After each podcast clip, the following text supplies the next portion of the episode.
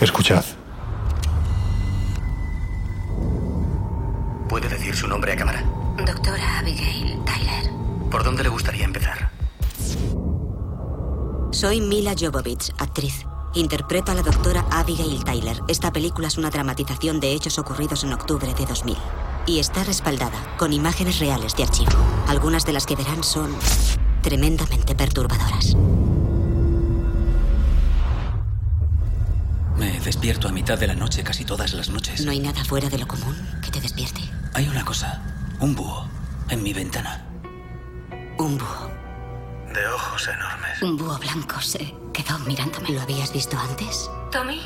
Cuando era niño. Solo, solo me miraba. Lo he visto muchas veces. Durante toda la semana.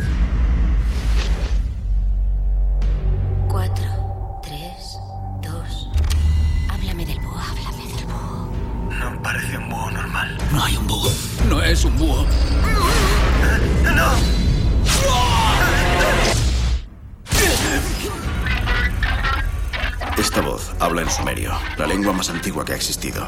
En las esculturas y grabados del arte sumerio se pueden ver hombres con trajes espaciales y máscaras de oxígeno y naves que recuerdan al Apolo. ¿Crees en las teorías sobre abducciones? ¿Hablas de abducciones extraterrestres? Nunca en mi vida había visto tanto terror reflejado en un rostro. ¿Qué está ocurriendo? Hay más personas desaparecidas en Nome Siéntate. que en ningún otro lugar de Alaska. Tengo que borrármelo de la cabeza. Lo tengo grabado y no puedo pensar. Scott, Scott.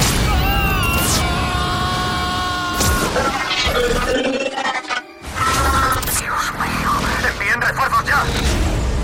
¿Qué viste? ¡Estabas allí! No puedo explicarlo.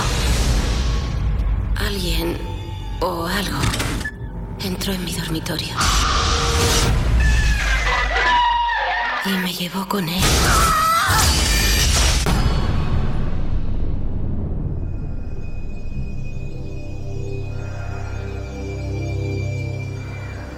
Perturbador, ¿verdad? Pues os recomendamos que veáis esta película porque creo que, bueno, pues pocas consiguen mantener la tensión de esta forma a lo largo de, todo el metraje. Miguel, la cuarta fase. Venga, cuéntanos de qué va esta película porque tiene mucho que ver con el tema que vamos a traer hoy a las aulas, a las clases del Colegio Invisible. Bueno, básicamente gira en torno a los descubrimientos de la psicóloga Abigail Tyler, que es interpretada por Mila Jovovich. Y esta psicóloga pues se esfuerza por desentrañar un misterio que tiene como epicentro la pequeña localidad de Nome, en Alaska, donde llevan produciéndose desde hace décadas una serie de desapariciones misteriosas. El caso es que esta psicóloga somete a, a sesiones de hipnoterapia a tres pacientes por separado y los tres pacientes tienen la, la misma experiencia. Es decir, que todas las noches ven o creen ver a un búho blanco que los mira a través de sus ventanas. Y el caso es que estos pacientes relatan también historias aterradoras de criaturas que intentan entrar en, en sus hogares.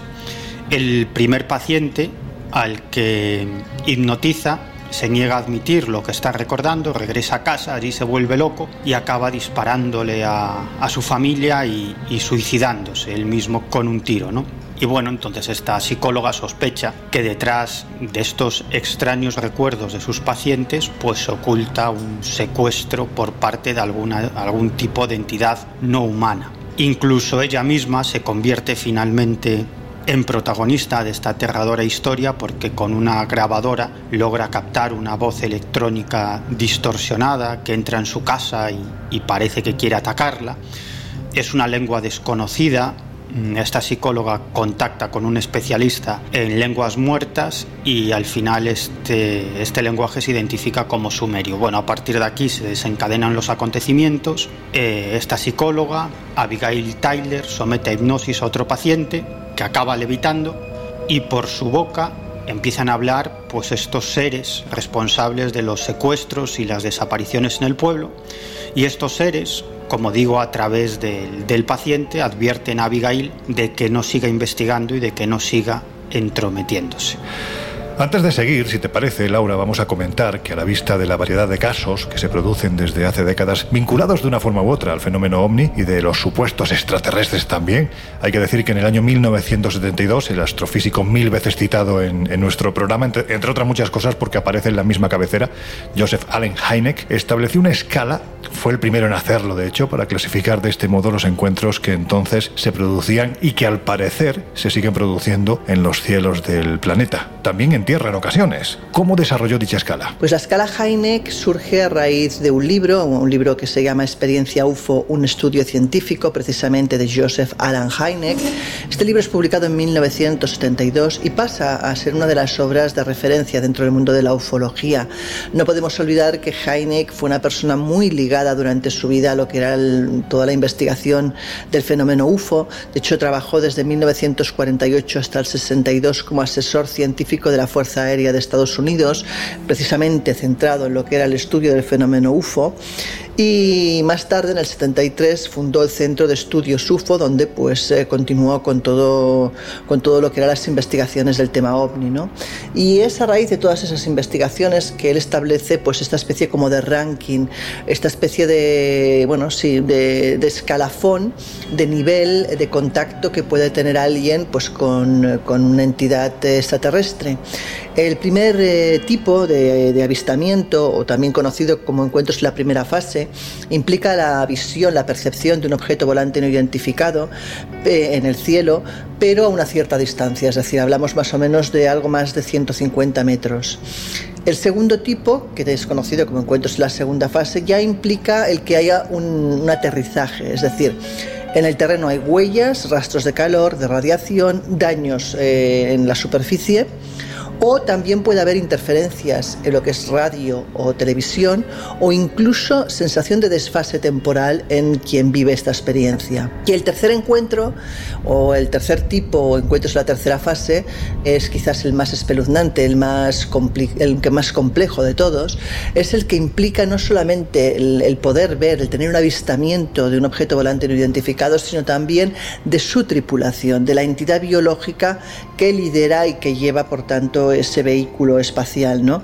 Y luego están los encuentros en la cuarta fase, posiblemente los más polémicos, controvertidos, pero yo creo que también los más aterradores de todos, porque la persona, en la mayoría de las ocasiones, y sin ser conscientes de ello, incluso hasta bien pasados los años y siempre según su experiencia, son llevados al interior de los objetos y sometidos a todo tipo de bueno, en fin, para que no suene mal sonante. Todo tipo de tropelías, por no decir, como os digo, otra cosa peor sonante. En fin, que de eso os vamos a hablar hoy. De las supuestas abducciones, de sus implicaciones físicas y psicológicas, de los estudios de psiquiatras prestigiosos como John Mack, que llevó a cabo una investigación única en la historia, pero también de los casos que hemos recogido en los últimos meses para la serie que estamos emitiendo cada jueves, Jueves de Misterio Absoluto.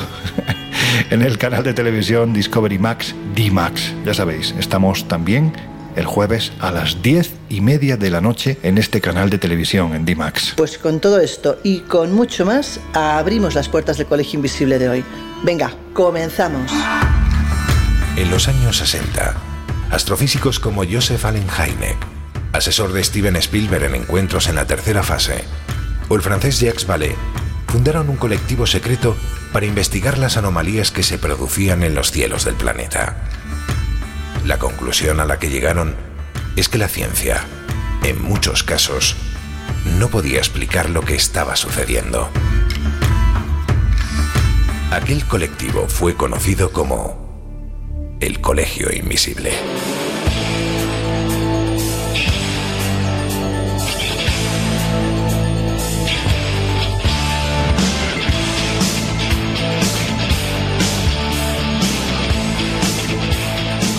El Colegio Invisible, con Lorenzo Fernández Bueno y Laura Falcó en Onda Cero.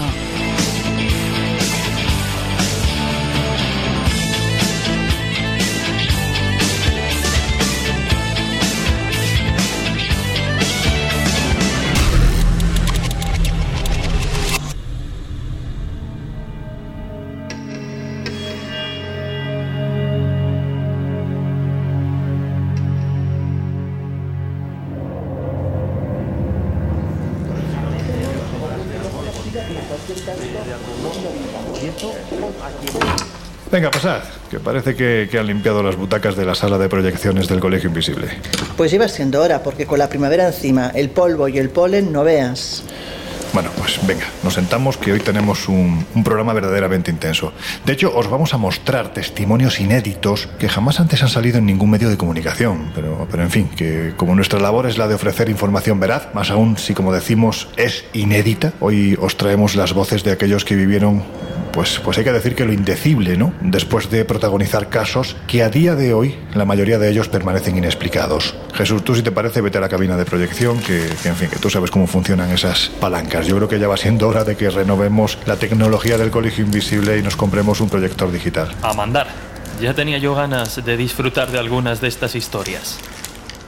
A ver, Laura, yo creo que para empezar, bueno, pues es interesante que sepamos qué es eso de una abducción. El término abducción fue adoptado del lenguaje legal y de hecho lo que quiere decir es precisamente eso, un rapto o un secuestro de un ser humano por parte de un extraterrestre.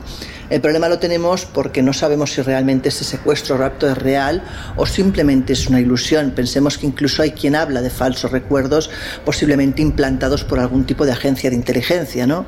Así que, bueno, ahí tendríamos el, el problema, de hecho. Jolines, pues mira que es difícil el melón que, que, estamos abriendo, pero es que acabas precisamente de abrir un gajo que da la sensación de que todavía es más complejo. Ahora, si te parece, iremos a ello. Antes, cuéntanos, ¿cómo sería una abducción tipo si es que tenemos unos parámetros similares y qué es lo que cuentan los testigos? Cuando hablamos de fenómenos eh, que según el testigo se producen en la misma habitación, los parámetros son habitualmente muy parecidos. ¿Qué es lo que ocurre? Pues dicen que están en la habitación, normalmente dormidos, tumbados en la cama, y aseguran que de pronto sienten como la, una presencia, alguien que los inmoviliza, que no, no pueden moverse, se encuentran completamente paralizados. De pronto empiezan a sentir presión, sobre todo en el pecho, y a partir de ese momento pierden la conciencia. La mayoría aseguran no recordar nada hasta que tras una sesión de hipnosis, la mayoría de los casos, vuelven a ser conscientes de la experiencia vivida. Claro, a la vista de, lo que comentas, bueno, pues perfectamente podría explicarse desde un punto de vista psiquiátrico, acudiendo a bueno, una patología que ya hemos comentado en alguna ocasión en el Colegio Invisible y que no por ello deja de ser curiosa, extraña y en ocasiones aterradora, la parálisis del sueño, porque hay que decir que las características son muy similares a lo que describen los testigos que sufren una supuesta abducción, ¿no? La parálisis del sueño es un trastorno poco conocido pero más habitual de lo que pensamos.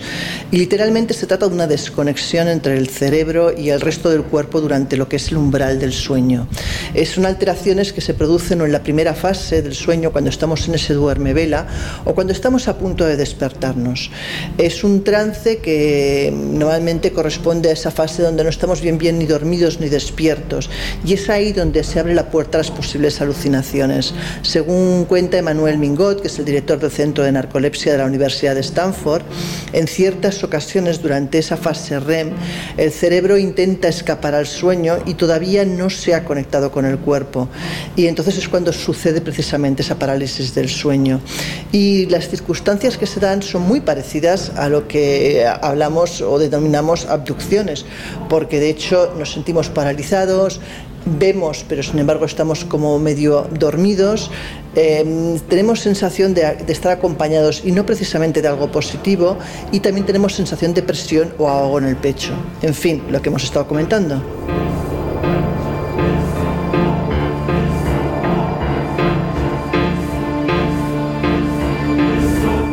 A ver, Miguel, yo no sé qué, opinas tú, que eres nuestro believer favorito, todo hay que decirlo, pero me da la sensación de que si bien es cierto que la parálisis del sueño es una alucinación, vamos a definirla así, extremadamente real, extremadamente aterradora, bueno, pues no todos los casos pueden ser siempre explicados desde este punto de vista. Eso es lo que yo creo, pero como tú eres el experto en este tema, cuéntanos qué opinas. No, claro que no. Desde mi punto de vista, de ninguna manera todos los casos de visitantes de dormitorio y de abducciones pueden explicarse mediante la teoría de la parálisis del sueño.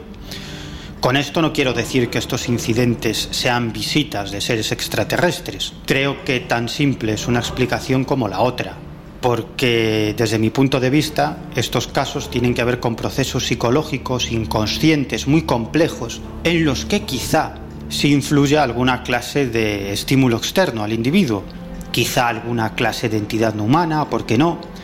O quizá el contacto con eso que Jung denominaba inconsciente colectivo y que ahora se conoce por el nombre de conciencia global, y que en el ámbito esotérico se denomina archivos acásicos, es decir, alguna clase de ámbito que conecte las conciencias de todos los seres conscientes del planeta. En fin, que esto también es algo muy complejo, pero por resumir, que no creo que todos los casos de abducciones y visitantes de dormitorio puedan justificarse como parálisis del sueño o alucinaciones. Creo que es algo muchísimo más complejo.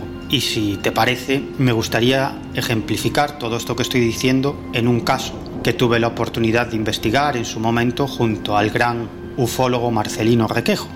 Bueno, la protagonista es una mujer que vive en un pequeño pueblo de Lugo y que a las 9 de la noche del 26 de enero del año 1996 pues se dirigía desde su puesto de trabajo hacia su casa, que no estaba muy, muy lejos ¿no?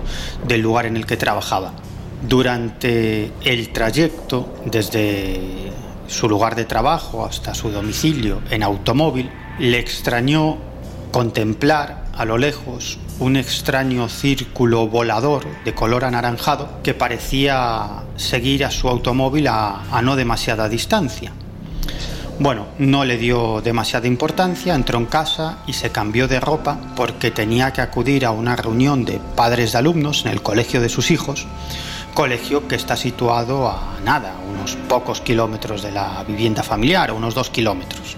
Bueno, vuelve a arrancar el automóvil para dirigirse hacia esa reunión de padres de alumnos y en un momento de ese breve trayecto, en una curva, observa lo que ella describe como una nube luminosa en cuyo centro parecía distinguir un objeto en movimiento. Esa luz hacía un o emitía un ruido muy potente e iluminaba la carretera como si fuera de día. Ese, esa nube luminosa se echó literalmente encima del automóvil y en ese momento la puerta derecha del automóvil, del puesto de copiloto, comenzó a abrirse y cerrarse como movida por una fuerza invisible. Claro, esta mujer se asustó mucho, intentó acelerar al máximo, pero se dio cuenta de que por mucho que pisara el acelerador no pasaba de 20 kilómetros por hora. Incluso tuvo la sensación de que las ruedas del coche no tocaban el suelo.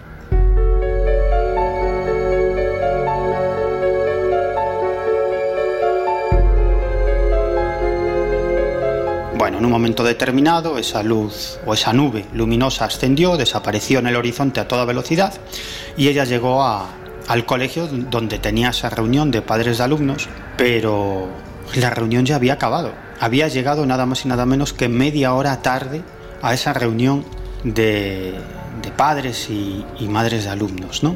Bueno, nosotros hicimos el recorrido con ella, eh, lo cronometramos y llegamos a la conclusión de que había perdido más de media hora, como entre media hora y tres cuartos de hora de missing time, de tiempo perdido. Bueno, el caso es que una de las veces en las que acudimos a hablar con ella no estaba en casa y nos atendió, nos atendieron sus hijos. Uno era un niño y otro era un, un adolescente. Y bueno, empezamos a hablar de diferentes cuestiones y en un momento determinado este adolescente nos pregunta si se puede tener un sueño muy real, como muy vívido, decía él. Bueno, no sé, y de pronto nos empieza a explicar que una noche en la que se despierta muy temprano para estudiar, tenía exámenes, pues escucha un ruido atronador, como si un avión se estuviera acercando a la vivienda, una luz cegadora atraviesa la ventana y de repente se ve tumbado boca arriba en una especie de camilla sin poder moverse. Dice que ve a su lado dos tipos muy pequeños con unas vestimentas blancas que les llegan casi hasta el suelo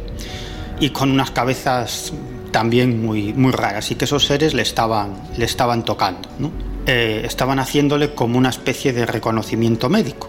En un momento determinado, aquellos enanos, que él llamaba así, se alejan de la camilla y de nuevo se encontró en su habitación con ese ruido de, del principio, ese ruido atronador y esa luz cegadora que se filtraba a través de la ventana, pero que iba desapareciendo, se iba apagando poco a poco. Bueno, no le dejé continuar mucho más y le lancé mi libreta para que me dibujara a estos seres tan extraños que veía a su alrededor y lo que me dibujó fue la figura de, de, los típicos grises, ¿no? de esos supuestos extraterrestres que serían los responsables de muchos casos de, de secuestro. Ya sabéis, esos seres de pequeño tamaño, con una cabeza enorme en, de, en forma de pera invertida, con dos ojos eh, negros en forma de almendras enormes, prácticamente sin boca y sin, y sin nariz. Y bueno, el caso es que esta familia vivió más experiencias de este tipo de visitas de dormitorio e incluso fueron testigos de la aparición de, de ovnis alrededor de la vivienda.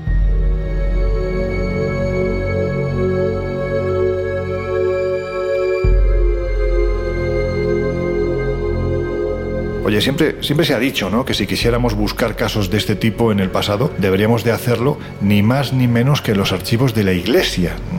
Nada de cuerpos de seguridad del Estado ni bibliotecas. Ahí es donde están los casos mejor relatados, con más detalles y quién sabe si más auténticos. De hecho, durante la Edad Media se extendió la idea de que los demonios podían unirse carnalmente con los hombres y también con las mujeres. Y hay que decir que estos seres diabólicos, según contaba Enrique Cornelio Agripa en su libro Obras Mágicas, en cierto modo, la aparición de ellos venía precedida precisamente por la presencia de una estrella reluciente en el cielo o de varias estrellas. Eso es lo que nos dicen las crónicas. Y hay que decir que como los modernos casos de abducción, bueno, pues tienen una, una gran facultad de adaptación estas criaturas a los deseos más o menos prohibidos de quienes sufren estos encuentros. ¿Cómo eran interpretadas después de este batiburrillo habitual mío, este trabalenguas? Pues eso, ¿cómo, cómo eran interpretadas en el pasado las supuestas visitas de estos seres? Bueno, pues esa vinculación que parece existir entre los modernos casos de abducción y ciertos relatos mitológicos y tradicionales, la descubrió el que desde mi punto de vista es el mejor investigador ovni de la historia. Me refiero al astrofísico e informático Jacques Vallée. Jacques Vallée es el que puso en marcha ese grupo secreto de científicos de primer nivel que investigaba el fenómeno ovni, ese colegio invisible que da nombre a nuestro programa. Pues bien, a finales de los años 60, Jacques Vallée era un absoluto marginal en el campo de la ufología, cuando la inmensa mayoría de los ufólogos defendía la hipótesis extraterrestre para explicar el origen de esos extraños objetos voladores que surcaban los cielos del mundo entero, Vallée estaba convencido de que esa teoría era enormemente simple y pueril. Así que aparcó sus investigaciones a pie de campo sobre avistamientos y encuentros cercanos para centrarse en descubrir que otros, entre comillas, disfraces, había tomado la inteligencia que maneja el fenómeno ovni en el pasado de la humanidad. Claro, ¿vale? Se plantea, si en el siglo XX esa inteligencia se oculta, igual que ahora en el siglo XXI, bajo la máscara de naves de otros mundos, ¿qué otros trajes empleó esa inteligencia siglos atrás? Y Vale pensó que esa era la mejor forma de penetrar en la mente del fenómeno ovni. Y precisamente gracias a su afición por coleccionar obras antiguas de contenido heterodoxo, de magia, de alquimia, de tradiciones, de supersticiones, el astrofísico se encontró con una serie de relatos que como ufólogo, como investigador ovni, le llamaron muchísimo la atención. Vale se encontró con textos escoceses e irlandeses de cientos de años de antigüedad que daban cuenta de la presencia de unos extraños seres que viajaban en barcos voladores. Y esas entidades, que los textos describían como ángeles, demonios, elfos, hadas, duendes, elementales de la naturaleza, íncubos, súcubos y similares, se comportaban de la misma manera que los modernos tripulantes de los ovnis. Bueno, esto es tremendamente interesante. Vale encontró documentos de los siglos 7, 8, 9, 10, 11, 12, es decir, de los siglos VII al siglo XII, en donde se, se narra la aparición de unas misteriosas entidades que viajaban en barcos voladores.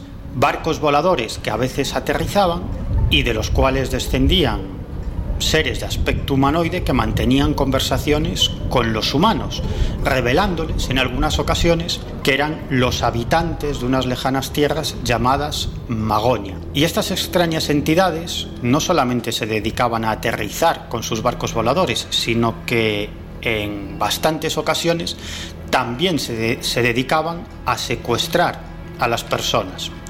Por ejemplo, un arzobispo, el arzobispo Agobardo de Lyon, que vivió entre los años 779 y 840, es el autor de un escrito en el que narra cómo salvó a cuatro personas de ser apedreadas por el populacho, porque las gentes habían visto cómo estas cuatro personas descendían del cielo. Y cuando el arzobispo entrevista a estos cuatro individuos que había salvado de una muerte segura, le cuentan que habían sido secuestrados, que habían sido llevados al cielo por las gentes de Magonia.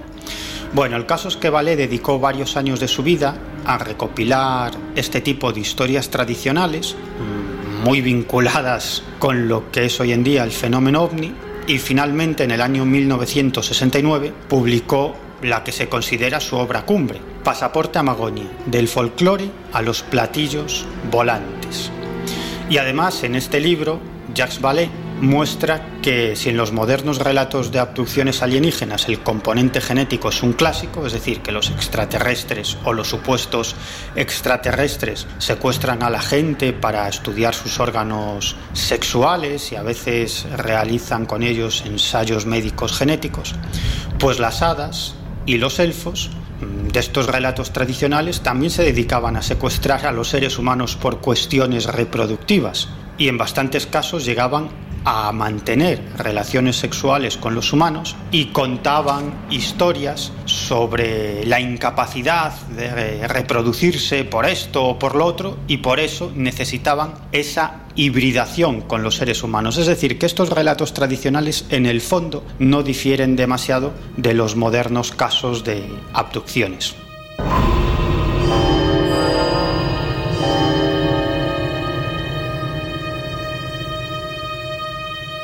Y hay que decir que, sin embargo, no es hasta bien entrada la segunda mitad del siglo pasado cuando, por fin, parece que cientos, hay quien dice que miles e incluso decenas de miles de personas le ponen rostro y nombre a esos personajes que hasta entonces se habían paseado por sus pesadillas. Y todo a raíz de un libro en cuya portada aparecía precisamente el rostro de uno de estos visitantes nocturnos.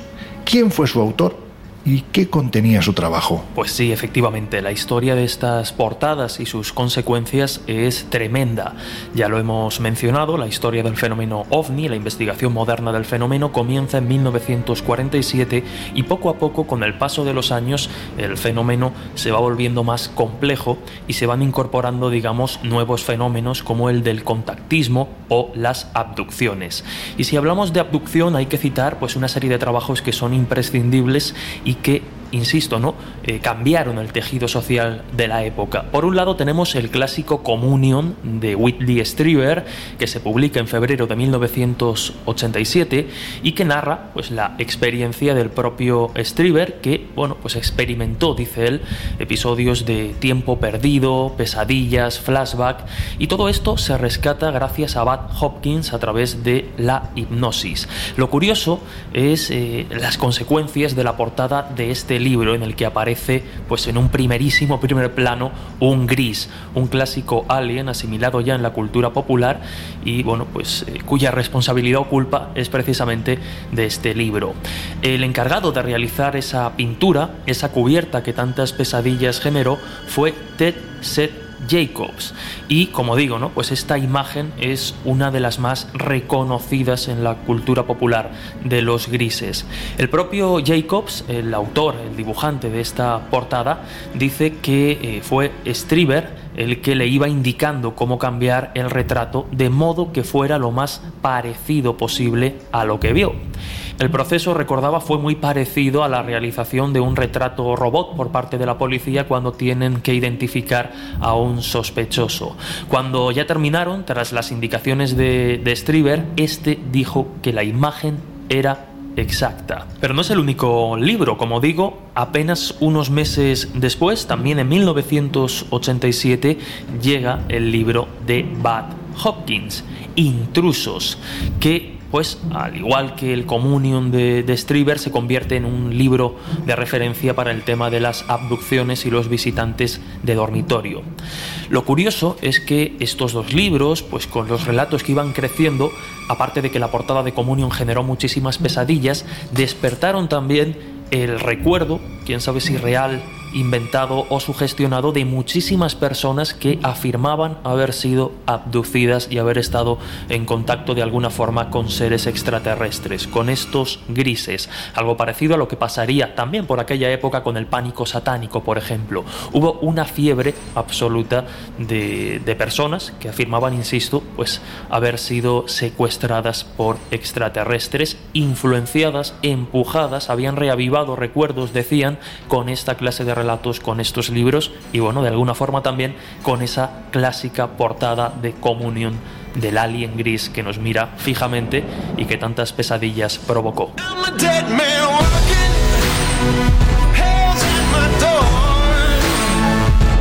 El Colegio Invisible. El periodismo de misterio ya está aquí en Onda Cero.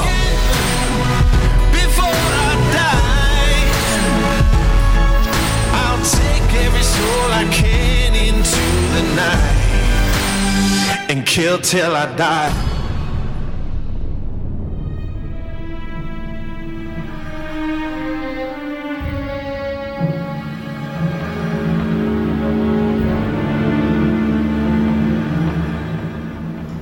Pues una vez conocida la postura de todos, si os parece, vamos a escuchar a otro de nuestros queridos invisibles de lujo, que también es uno de los tres expertos que junto a Miguel y Laura, bueno, pues van desvelando claves, van poniendo, como digo, los puntos sobre las IES en la serie Extraterrestres que, como sabéis, hemos estrenado en D-Max los jueves jueves de misterio absoluto a las diez y media de la noche. Bueno, pues os hablo del escritor y periodista Josep Guijarro, que tiempo atrás, junto al premio Planeta Javier Sierra, hay que decir que realizó una investigación muy profunda sobre este tipo de casos y llegaron a la conclusión de que detrás de los mismos había algo más que meros procesos químicos del cerebro, es decir, que meras alucinaciones. Estamos hablando de algo exógeno. Y de hecho, a dicho fenómeno lo bautizaron con un acrónimo tan sonoro como era síndrome Diana. Si os parece, escuchamos a Josep contándonos qué es esto y por qué llegaron a esa conclusión. Si ya las abducciones eh, nos ponen en contacto con lo psíquico, el síndrome de Diana, es decir, los visitantes de dormitorio, todavía nos conectan más con esa faceta psíquica. De ahí que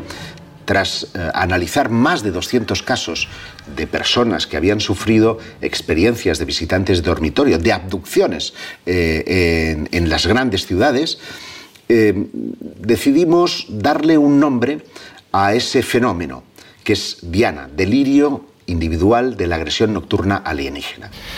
A ver, Laura, que ya estamos metidos de lleno en el, repito, porque es que hay que repetirlo mil veces, polémico y a la vez tremendamente conmovedor asunto de las abducciones. Y digo conmovedor porque para alguien que afirma haberla vivido, que cree firmemente en su experiencia, haya pasado lo que haya pasado, es terrible, siempre es terrible. Por un lado, no encontrar explicaciones a lo que ha sucedido y segundo, por algo tan humano como es el desprecio, la risa y el rechazo que generan estas experiencias en el resto de personas. En fin, si os parece, vamos a, la que está considerada la abducción más célebre de la historia, que incluso sirvió años después de argumento para una película. Laura, ¿quién fue Travis Walton? ¿Y qué fue lo que le ocurrió? Pues todo ocurrió en el Parque Nacional de Seagrave, en Arizona, Estados Unidos.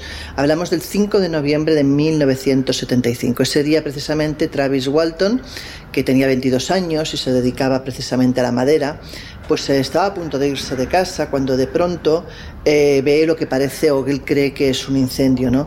Se acerca hacia el lugar y ve las copas de los árboles como una especie de platillo volante. Bueno, el caso es que decide ir siguiendo ese rastro luminoso, ese platillo volante, pero de pronto ese objeto empieza a moverse de forma brusca, empieza a emitir sonidos. Travis se asusta, pero no tiene tiempo para nada más, porque en mitad de esa oscuridad se enciende un foco inmenso que golpea precisamente a Travis, al testigo, y, lo que sería como una descarga eléctrica eh, que le deja completamente inconsciente. De hecho, sabemos la historia porque Travis no iba solo, iba acompañado de seis personas más que ante la expectativa y lo que ocurrió en aquel momento, pues salen, como os podéis imaginar, eh, huyendo del lugar, ¿no? Travis desaparece. De hecho, la policía llega a pensar que sus compañeros lo han asesinado. Pero no, aparece seis días más tarde en un pueblo vecino, totalmente desorientado, muy eh, afectado tanto física como mentalmente, pero completamente consciente de lo que ha vivido.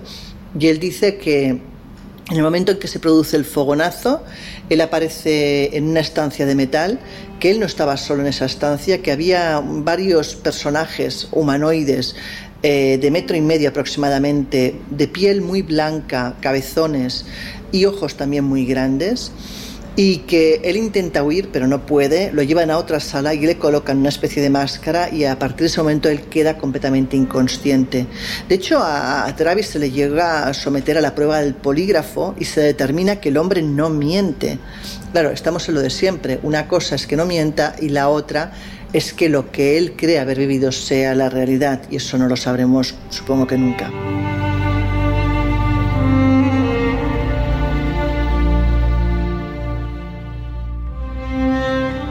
Tal y como diría tiempo después, la experiencia lo, cambió para siempre. Aseguró y así lo dejó escrito. Déjame que...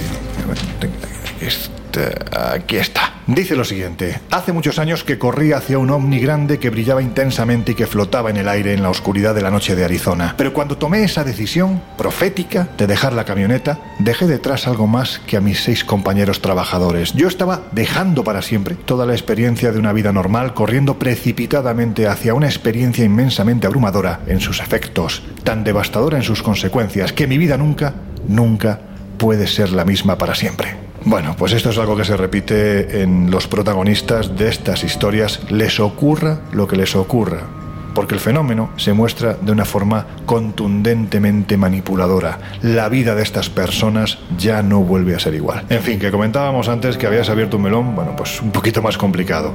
La posibilidad de que los recuerdos de los supuestos abducidos sean en realidad ni más ni menos que recuerdos implantados. Dicho así es muy duro, pero claro, si por algo se han caracterizado los servicios de inteligencia, en especial la millones de veces citada CIA, la oscura CIA, como os digo, si por algo se ha caracterizado a lo largo de la historia es por utilizar de cobayas a gente que jamás supo por dónde les estaba viniendo, ¿verdad, Laura? Pues mira, si hablamos de la corriente conspiranoica, te voy a dar un rato que es real.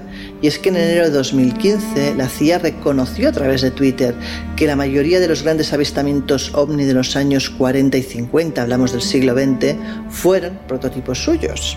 Y si de lo que hablamos es de implantar recuerdos en un trabajo que escribió tiempo atrás Josep Guijarro, un trabajo sobre la Agencia de Proyectos de Investigación Avanzados de Defensa de los Estados Unidos, hablamos de la DARPA, pues en ese proyecto, la DARPA, en el año 2015, lo que desarrolló fue unos implantes cerebrales que eran teóricamente para mejorar nuestra memoria, pero claro, de ahí a manipular puede ir un paso.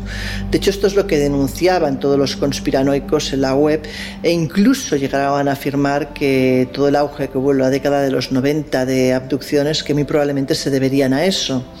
De hecho, Josep en ese trabajo llega a afirmar que los documentos desclasificados por el Pentágono años atrás pondrían en relieve, pondrían de evidencia que la CIA llegó a realizar más de 3.000 intervenciones en diversos pueblos de Alaska, precisamente en los años 80, que confirmarían esa implantación de recuerdos. Eh, bueno, de hecho esto no es nuevo, de hecho en series como Expediente X, que quizás es el máximo exponente de estos temas, ¿no? ya se planteaba esa posibilidad y hay uno de los episodios titulado Jose Chunks from Outer Space que plantea eso, que una pareja de adolescentes cuando regresan a casa después de una cita, pues son abducidos y al final resulta que la abducción no es tal, sino que ha sido el ejército de Estados Unidos que les ha lavado el cerebro precisamente para que se creyeran haber sido abducidos o secuestrados por alienígenas. Bueno, pues esto es casi más duro que pensar que, que, seres de otros planetas vienen a divertirse con nosotros jugueteando con nuestro cerebro. Claro, aquí la cuestión es si resulta tan fácil hackear nuestro cerebro y crear esos falsos recuerdos. A ver, chicos, antes de irnos, que ya llegan los minutos para conocer lo que está pasando en España y en el resto del mundo. Hay en toda esta historia un personaje que sin duda alguna marcó un punto de inflexión. Era psiquiatra, estudió en Harvard y dio al fenómeno de la abducción, bueno, pues una dimensión brutal. En dos frases y después, si os parece, retomamos. ¿Qué opináis de los estudios de John Mack, más conocido como el psiquiatra de los abducidos? Bueno, digamos que empezó estudiando el fenómeno de las abducciones totalmente convencido de que se trataba de alguna clase de síndrome psiquiátrico y acabó yéndose al otro extremo. Aunque solía ser muy cauto en sus apreciaciones, más bien se decantaba por la hipótesis extraterrestre para explicar estos casos de abducción. Siempre es interesante que desde el ámbito académico, desde el ámbito médico, se preste atención a esta clase de, fenómenos y experiencias, aunque hubo quien criticó los métodos de Mac y consideraron que el estudio de casos de abducción le restaba credibilidad. No obstante, pues el simple hecho de descartar que muchas de las personas que afirman haber sido víctima de una abducción extraterrestre no padecen problemas mentales y que estas experiencias pueden por tanto atender a fenómenos nada claros, pues desde mi punto de vista ya es interesante y nos ayuda a descartar posibles explicaciones. There is a house in charming town. They call the rising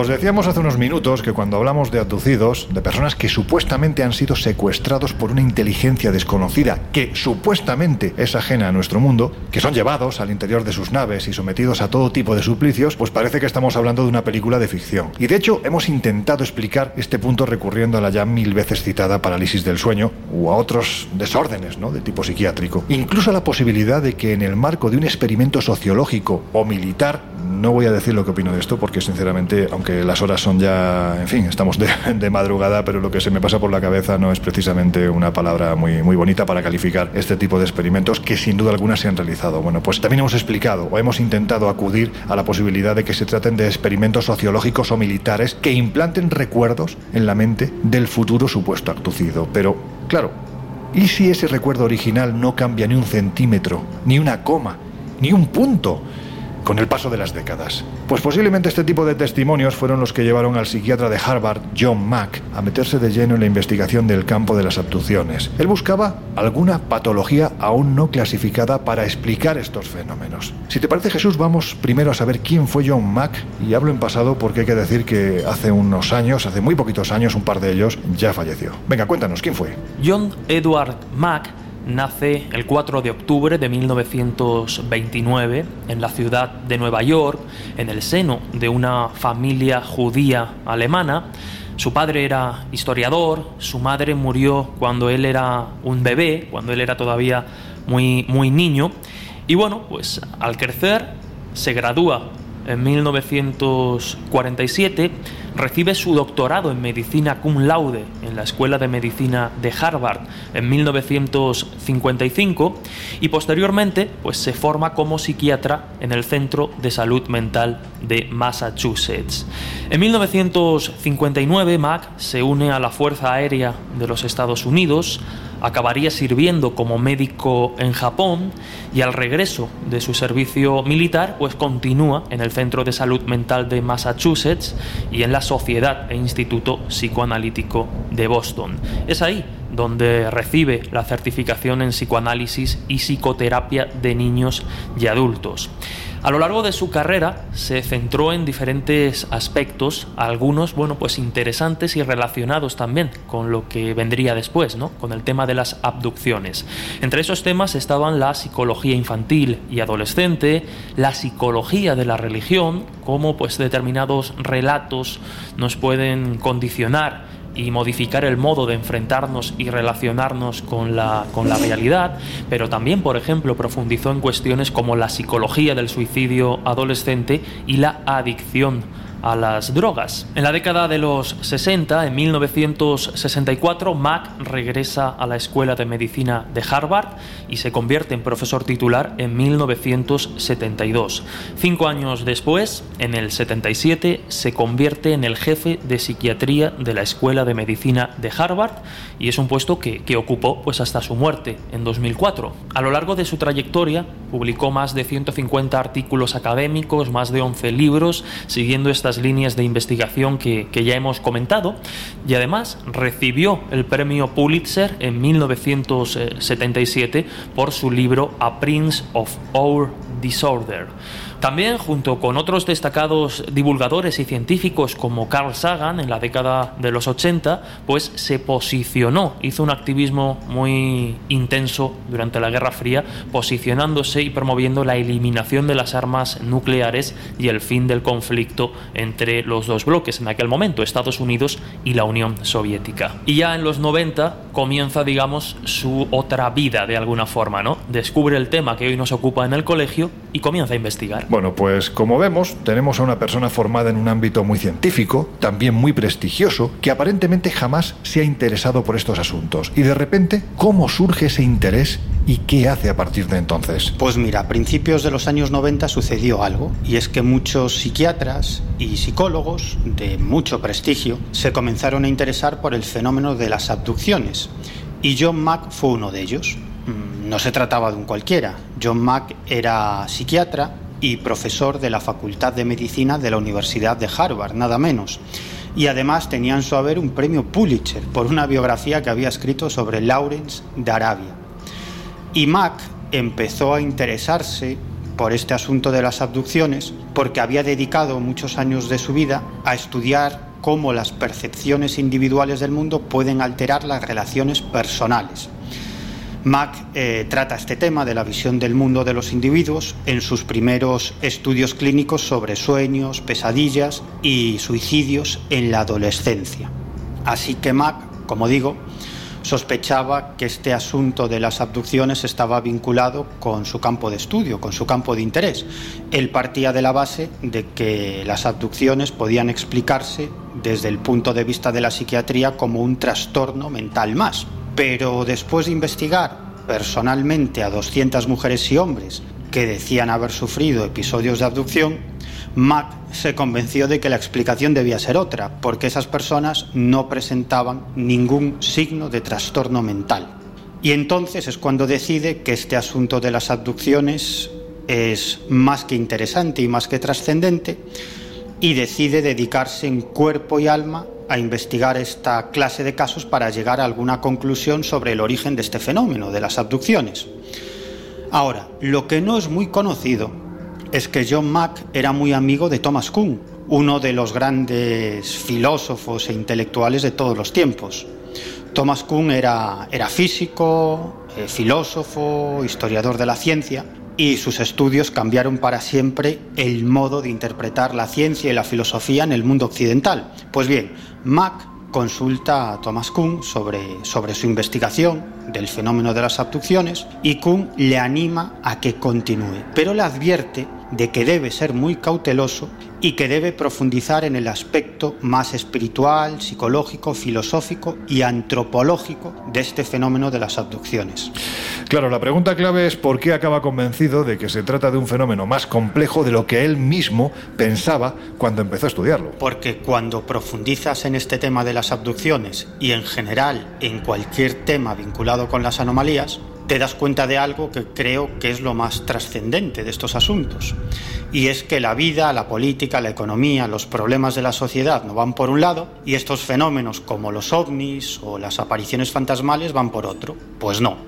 Estos fenómenos están estrechamente vinculados a los miedos, las esperanzas y los problemas de todos nosotros, de los seres humanos. En realidad, cuando uno investiga estos asuntos de forma seria y profunda, está haciendo antropología. Mira, en una entrevista en la BBC, John Mack dijo lo siguiente sobre el asunto de las abducciones. Dijo esto, nunca diría, sí, hay extraterrestres que secuestran a personas, pero diría que hay un fenómeno interesante y muy profundo que no puedo explicar de ninguna otra manera, que es muy misterioso.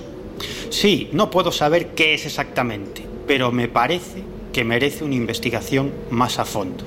Bueno, John Mack descubrió, investigando el asunto de las abducciones, que la historia de la humanidad está vinculada a las experiencias visionarias desde el principio de los tiempos. De hecho, en diversos pueblos tradicionales existe la tradición de la búsqueda de visión. Y solo recientemente en la cultura occidental se ha interpretado este tipo de fenómenos como enfermedades mentales.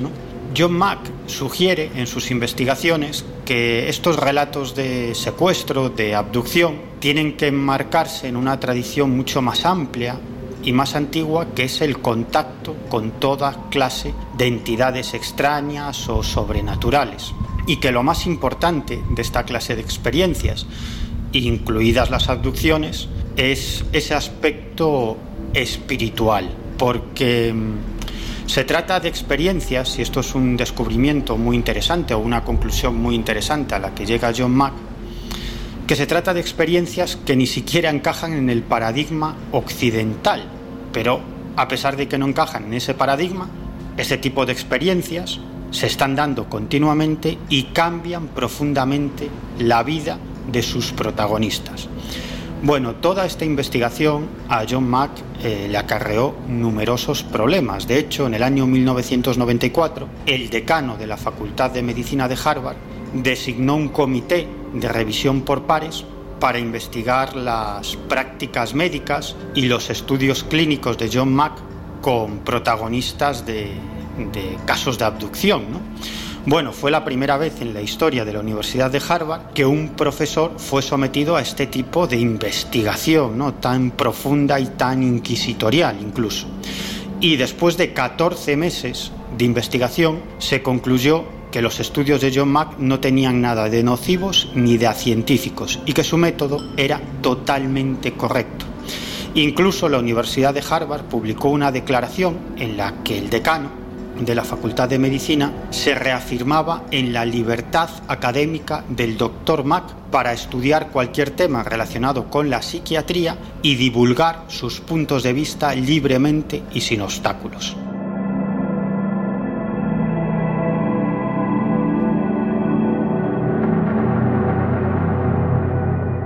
¿Vosotros qué pensáis de los estudios de John Mack? ¿Sirven en cierto modo para validar el asunto de las abducciones? Bueno, como decía antes, ¿no? Eh, está claro que siempre que alguien se interese por estas cuestiones desde el ámbito académico, desde el ámbito médico y científico, pues de alguna forma, por muy mal que vaya, siempre nos ayudará a comprender algo mejor o por lo menos a descartar posibilidades.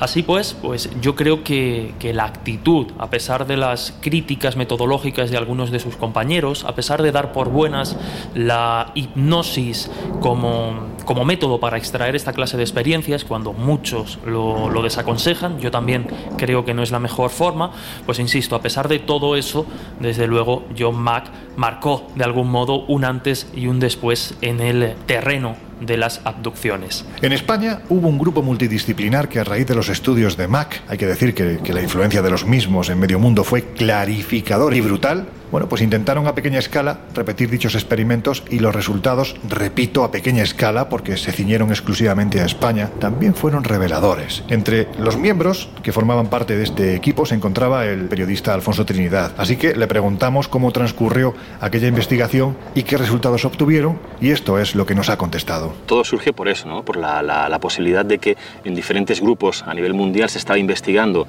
eh, el caso de las abducciones, el fenómeno de las abducciones, tratando de aportar eh, parte de psicología, parte de la psicología y la psiquiatría y parte de la hipnosis en esas experiencias. Entonces, un equipo interdisciplinar en el que estaba una psicóloga, estaba un hipnólogo y estaba otro investigador ovni. En este caso éramos cuatro personas, eh, tratamos de recopilar diferentes casos. Lo que queríamos ver y evaluar era si había algún nexo de unión psicológico, en primer lugar, y luego también en cuanto a casuística, entre los testigos de diferentes sucesos.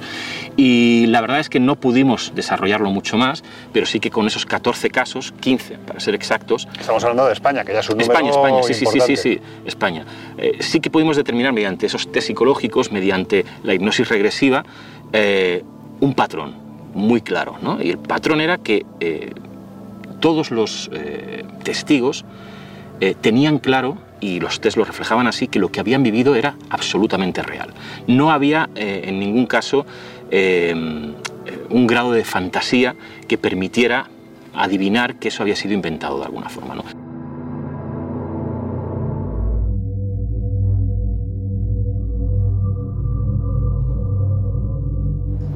A ver, Jesús, ¿estás preparado? Por supuesto, vamos. Bueno, pues antes de dar paso a nuestro entrevistado, creo que, que, es interesante conocer su historia, porque es parte de esa historia romántica de la ufología española que en los años 70 del pasado siglo estaban absolutamente convencidos de que el contacto era posible, prácticamente era definitivo, y de que los hermanos del cosmos ya habían llegado a nuestro planeta y uno de los métodos para contactarlos, aunque resulte muy curioso, era la Ouija, ¿verdad, Laura? Pues el caso ocurrió en la segunda mitad de los años 70 del siglo pasado en Canarias, en Tenerife, para ser más concretos. Y bueno, eh, el tema es que en la playa de la Tejita se acostumbraban a reunir tres hombres, Paco Padrón, Emilio Burgón y Manuel Jesús Santos Brito. Y el 9 de junio de 1975, a las once y media de la noche, ocurrió algo que pues ninguno de los tres esperaba. ¿no?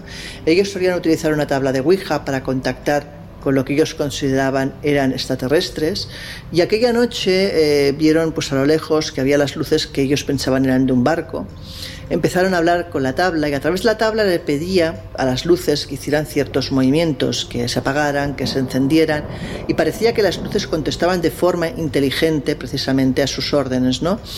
En un momento dado, eh, dentro de una cierta normalidad, de un cierto ambiente de juego, eh, una gran luz ilumina la playa de forma muy potente y eh, al cabo de un rato esa luz se supone que desaparece y ellos regresan a casa. Pero ¿cuál es su sorpresa cuando al día siguiente recomponen la historia y se dan cuenta que han perdido casi bien una hora entera de tiempo? Una hora en que no saben qué es lo que ha ocurrido. Eh, es ahí cuando empiezan a indagar y deciden, tras varias sesiones eh, de hipnosis, reconstruir realmente lo que ha ocurrido. ¿Y qué es lo que cuentan en ese estado de hipnosis? Pues que en el momento en que son iluminados a pie de playa por ese foco enorme que se supone procede de un barco, los testigos pasan a verse dentro de una sala equipada tecnológicamente, acompañados de humanoides que, según cuentan, parecen estar ejecutando sobre ellos ciertos procedimientos médicos. O sea, al fin y al cabo parece ser que habían sido abducidos, pero el recuerdo había sido completamente borrado de su memoria. Así que lo que ellos pensaron que era un barco no era un barco y esa hora perdida pues estuvieron a saber dónde.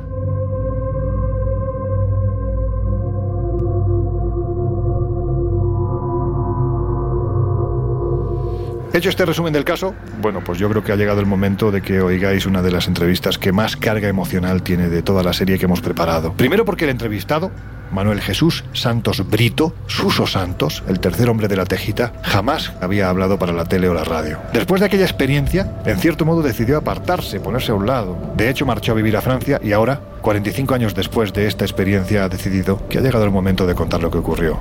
Y segundo, porque lo hizo de noche, como os decía, sentados junto a la orilla del mar, en el mismo lugar en el que cuatro décadas y media antes se produjo un suceso que cambió su vida para siempre. Venga Jesús, dale que, que yo creo que llegados a este punto poco más hay que decir. Cambia, cambia mucho, ¿eh? Ay, ay, ay. Yo me imagino que este lugar ahora no tiene nada que ver por supuesto con hace que 45 no. años. No, no, por supuesto que no. Ya te digo que esto era un, un sitio isolé, que dicen los franceses. Esto era solitario. Venir aquí era muy complicado. Mm, Había que llegar a la población del Médano, más atrás, detrás de la montaña roja. Había que pasar una pista infernal remontando la montaña, de pista de tierra, por supuesto, hasta llegar aquí. Y claro, era un... Era complicado, ¿no? Sí, sí, sí, no era fácil. Y menos de noche. Aunque nunca fue a las 4 de la mañana, sino horas más tempranas. ¿Cómo vivías tú aquel tiempo? ¿Cómo vivías aquella época a nivel de investigación? Bueno, pues a nivel de investigación era muy emocionante porque mm, para mí era bastante nuevo el tema. Eh, mm, conocí a Paco un día en la publicidad. Empecé, Padrón. empecé Paco Padrón, empecé a trabajar allí. Eh, César Fernández, Paco, Juan Galarza, acuarelista, Vargas, fotógrafo, en fin, cada uno con sus despachos eh, o lugares de trabajo. Y bueno, pues allí conocí a Paco, yo hacía parte de la contabilidad, facturación, en fin, tenía mi parte de trabajo. Y claro, enseguida pues empaté con Paco, de una manera, pues, pues yo qué sé, casi ta- tan, tan normal que hasta lógico era que fuese así, seguramente por lo que eh, se avecinaba detrás. pasáis a la Ouija. ¿Y qué Claro. empieza a ocurrir a partir de ese momento? Bueno, en, en el tema de la Ouija, claro, era otro, otro tema a investigar, porque estamos hablando de investigación al nivel que teníamos, pero era investigación pura y dura. La Ouija. No encendíamos velas y buscábamos horas nocturnas, no, no. A pleno día, incluso en la agencia teníamos mucho tiempo libre y, y a ver por qué se movía aquel vaso y aquellas letras. Bueno, pues empezamos, pues lo clásico. Empiezan que si mm, algunos seres que decían que querían engañarnos con frases no sé qué. Paco, que era, tenía un espíritu muy vivo, decía que se ponga el jefe y cosas así. o, o que no, que tal, bueno. Hasta algunos insultos ocurrían de vez en cuando por parte de esas entidades, vamos a decirlo así. Pero estábamos investigando. No olvidemos nunca ese tema, ¿eh? Vosotros no queréis contactar, simplemente queréis investigar. Investigar, porque ¿qué había allí? Bueno, eh, todo eso fue una evolución donde empezaron a aparecer eh, una serie de espíritus cada vez más sublimes y mm, bueno, eh, sí, la verdad que eh, frases maravillosas. Y de repente, Y de repente un día largamos los deditos allí, ¡pam!, en el vaso y sale OPAT, como suena, OPAT 35. Bueno, ¿y tú quién eres? Porque Paco era muy así, ¿no? ¿Y tú quién eres? No, que dando vueltas alrededor del planeta, en la órbita, dar una especie de ordenador, porque claro, de entrada era como que no era un personaje, sino un ordenador, pues, y más por el nombre que nos puso, pues más bien parecía una cosa técnica, ¿no? Sí. Y ahí empezamos a combinar cosas, a hablar, y nos contaba que para arriba, que para abajo, que sí, que, que estamos dando vueltas por ahí. Y claro, bueno, pues de sopetón nos tropezamos con el tema ovni.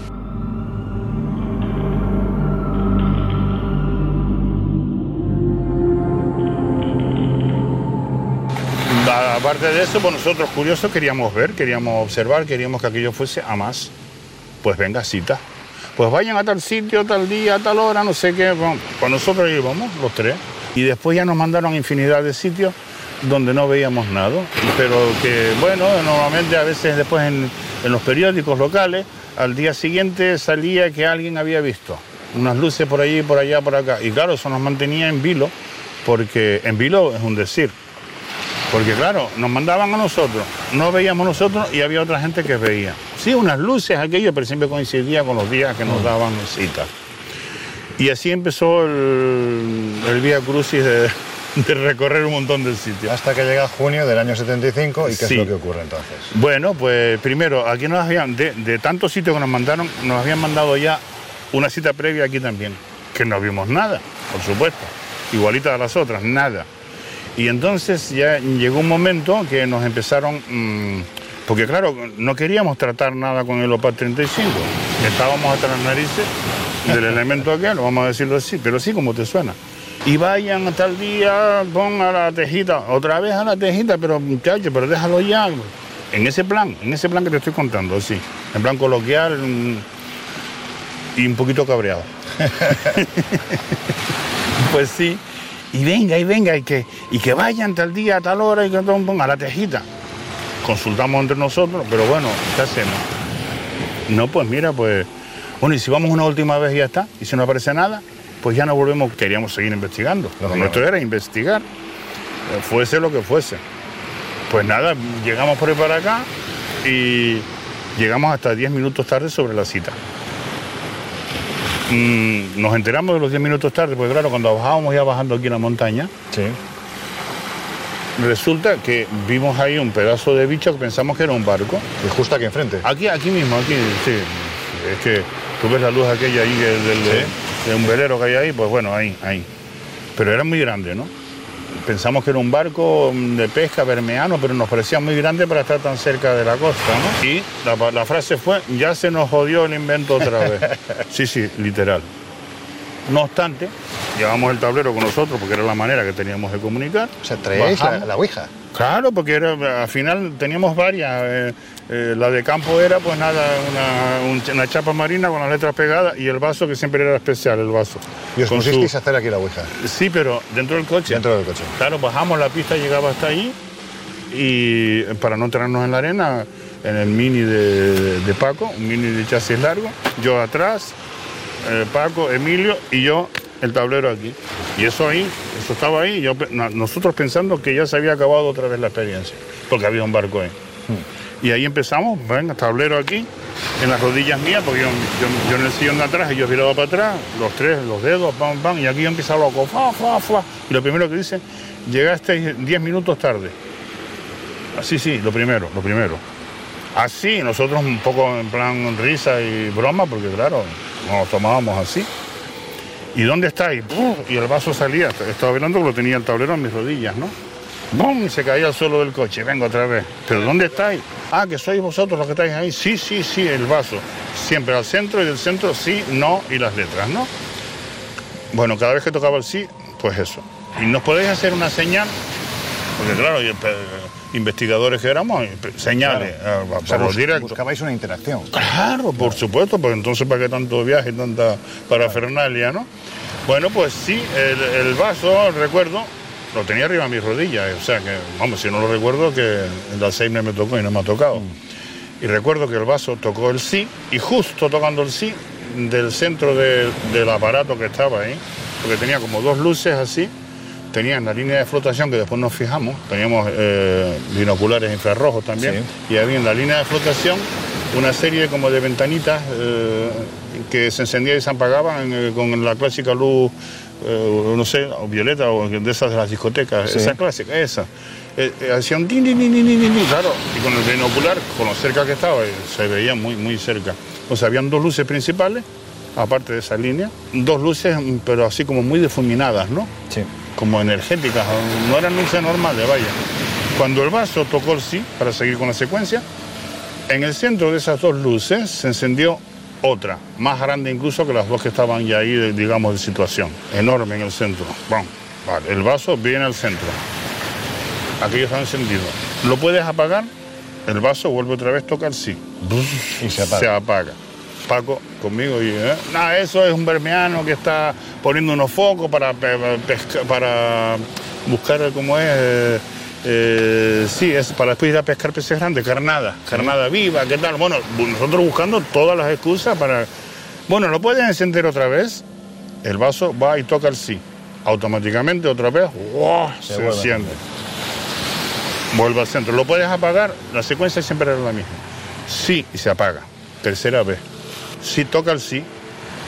Y entonces hay un foco que sale donde salía esa luz central.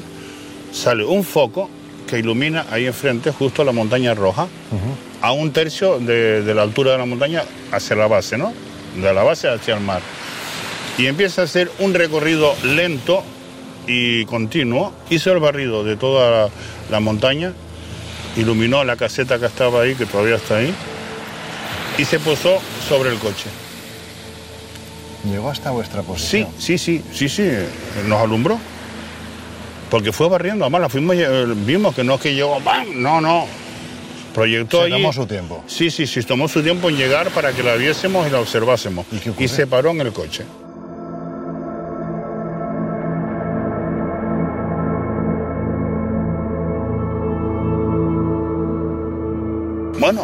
Mira, sí, pues vamos a la orilla de la, de la playa a ver si viene alguien, a ver, para seguir interactuando. Que nos lleven a dar una vueltita, yo qué sé, ¿entiendes? Pero sí, de la manera más natural, estábamos ya preparados. Pues, pues nada, salimos, Paco, eh, el coche nada más que dos puertas adelante, que estaba atrás encerrado, con lo largo que soy encima, pues encerrado atrás, me quito para ir tablero, Paco se da un golpe en la cabeza saliendo, le cae un monojo de llaves enorme al suelo en la arena, coño, ¿qué tal? ¿Qué- qué- Ay, la madre. Emilio me, me abre por allí, salgo yo por allí y llegamos caminando hasta aquí, hasta el borde de la arena. Y nada, aquello allí, enfrente, pum, pum, Paco con la cámara diapositiva infrarroja aquí, sin di- disparar todavía nada. Nosotros mirando con los binoculares, eso seguía ahí, las ventanitas. No había foco ya, pero lo del foco es otra historia. Que al final te lo remato. Y venga, Paco, tira un, tírale un par de fotos, que la tiene la cámara ahí de diapositiva infrarroja. Bueno, tiró dos fotos, solo dos fotos. Bueno, allí no, no pasaba nada, nadie salía, nadie venía a buscarnos. Aquello seguía allí. Pues nada, el tablero estaba en el coche, que es con lo que comunicábamos. nada de telepatía ni nada del tablero, eh, raso. Pues volvimos al coche. Yo recuerdo, para seguir la secuencia, porque fue así, como ya había un poco de frío y tal, tuve que orinar. Incluso, claro, que son cosas, forma parte de todo el De la investigación, ¿no? Eh, Claro. De la investigación y de lo normal de la situación. Normal, entre comillas. Claro. Volvemos al coche, me meto otra vez detrás del tablero aquí, ellos dos ahí, bam, bam, eso estaba ahí todavía. Ya, ya el tablero no funcionaba, ya el vaso empezaba a tontear, a dar vueltitas, ¿no? Miro para adelante, ¿no? Miro para abajo. Porque claro, ellos estaban mirados hacia mí, yo lo tenía siempre enfrente del, trasto, ¿no? Y en esto que agacho la vista así, a ver qué decía el vaso, no decía nada, levanto la vista y ahí no había más nada ya, desaparecido. Había desaparecido. Pero desaparecido en el agachar la vista y volver a levantarla. Bueno, automáticamente arrancamos el coche, no se veía nada en el cielo, para allá, sa- salimos por esa montaña mirando, nada, volvimos a casa como, como que, que nada, como si nada hubiese pasado. Al otro día me estaban esperando, llego a la oficina yo mm, y me estaban esperando Paco y Emilio. Sus, sus, ¿a qué hora? Me dejaron primero en mi casa. ¿A qué hora mm, lle- eh, te dejamos ahí? Digo, no, yo no miré la hora, estaba cansado, me acosté. Ah, no, pues mira, es que llegamos a Santa Cruz a tal hora, pam, pam, pam, pam. Vale, y empezamos a hacer. Ellos habían hecho ya un cálculo horario antes de llegar yo, pero después lo hicimos los tres. Mínimo faltaba una hora. O sea, habíais pe- perdido una hora del tiempo. Una hora sí, si no era una hora y media. ¿eh? Pero bueno, echándole tiempo, dándole tiempo al tiempo, regalándole al tiempo más tiempo, mínimo una hora. Aquí digamos que bueno, después ya estaba el tema de la, de la foto, pues lo que fueron dos fotos después se transformaron en seis, sin barras de separación, era como un panorama. ¿Y qué Ahí- aparecían las fotos? en la foto se veían como las, las masas aquellas uh, globulares que, que eran las luces aquellas. eh, se veía el cielo estrellado de fondo, porque claro, era un panorama así, de dos fotitos, que tenía que ser así, un panorama así. Y después se veía como un recuadro, eh, como dos recuadros, como cuando rompes una libreta eh, que tiene alambrillo y se queda así, ¿no? La, la rotura esa. Sí, ¿eh? sí. Pero como dos planos cruzados, dos hojas así y otra un poquito más desviada. Y, y ahí en medio se veían como dos figuras, o una pero con un- como una especie de doble detrás, como eh, alguien que tiene un casco, se veía el mentón y todo, se veían los hombros y un cuello en pico. Podía ser o pelo grande, o pelo largo, o un casco, porque pero se veía bastante nítido. una figura humanoide. Sí, sí, sí, total, claro, claro, claro. Y además es como en dos planos, ya te digo, como dándole relieve y realce. Todo eso montado arriba de la parafernalia de las luces que estaban detrás, ¿no? Incluidas algunas estrellas y demás. Suso, yo creo que tú ya por aquel entonces estabas en Francia, pero tiempo después, buscando esa explicación a lo Sí. ocurrido, creo que Paco Padrón se sometió a una sesión de, de Sí, hipnosis. sí, ¿no? sí, sí, sí, ¿Qué sí. fue lo que desveló esta sesión? Bueno, pues según decía Paco, que nada, que fuimos transportados allí.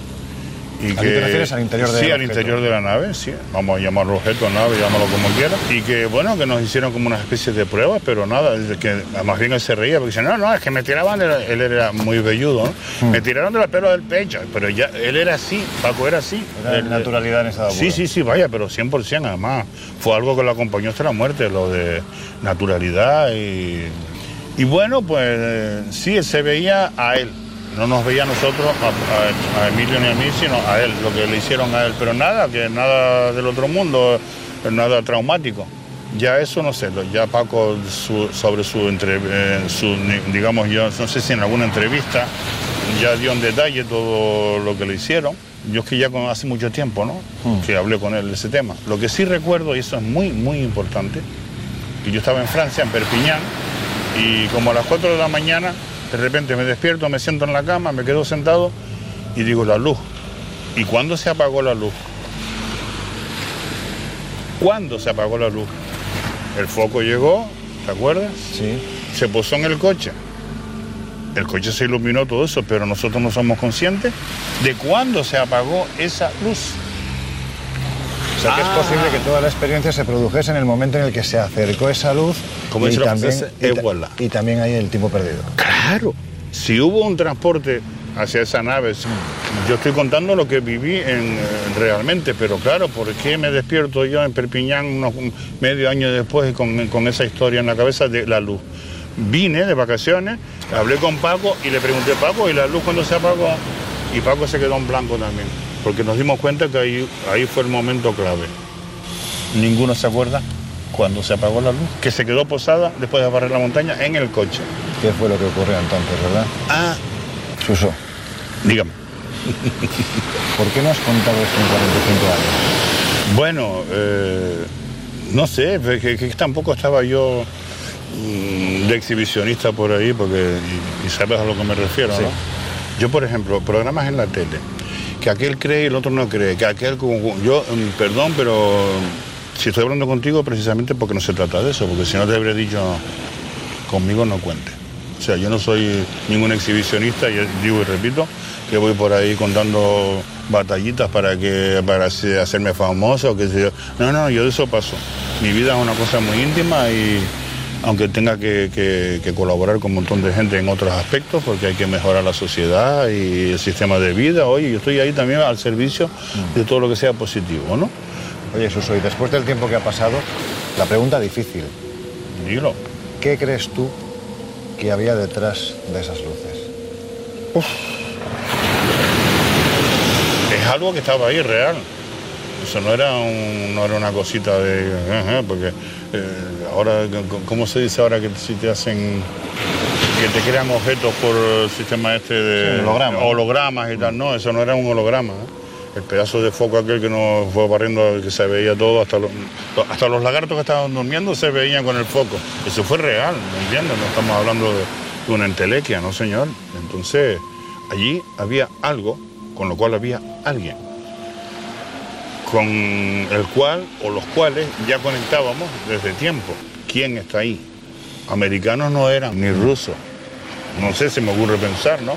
Porque aquí se va... Uh, unos americanos van a venir aquí a tratar con, tres eh, hmm. canaritos así que están investigando, ¿me entiendes? No, eso tenía que ser, estamos hablando de otra dimensión que puede conectar con, lo real, nuestra dimensión que es la que vemos todos los días aquí, pero claro, de la manera que desapareció, oiga, me callo, pero lo que pasó, pasó. ¿Quién está detrás? Yo pienso que estamos, eh, hemos sido visitados y estamos siendo visitados desde toda la vida. Yo pienso que el hombre es una experiencia, un experimento de alguien que vino de afuera. Los dioses, aquello, que para arriba, que para abajo. Yo no afirmo rotundamente nada, pero no puedo, mi inteligencia no puede negar lo que mis ojos han observado, ¿no? Han visto, han visto. No, no, por supuesto. Que yo sea creyente, que, que, no sea creyente. ¿Y, ¿Y qué importancia tiene eso? Lo importante es que eso está ahí. Y bueno, cuando alguien como tú, con mucha curiosidad, porque de verdad eh, te interesa el tema y sabes que aquí ocurrió algo importante, bueno, pues si yo estaba aquí, ¿qué voy a hacer? ¿Te voy a decir que no? Bueno, pues ¿qué te parece si ahora cuando nuestros compañeros apagan luces, ya nos quedamos aquí, hemos, terminado la entrevista, que nos quedemos, bueno, pues contemplando este cielo que es maravilloso. Pues muy bien. A ver qué ocurre. Claro, porque con tantas luces así... yo estoy mirando para los lados porque ya no me quiero...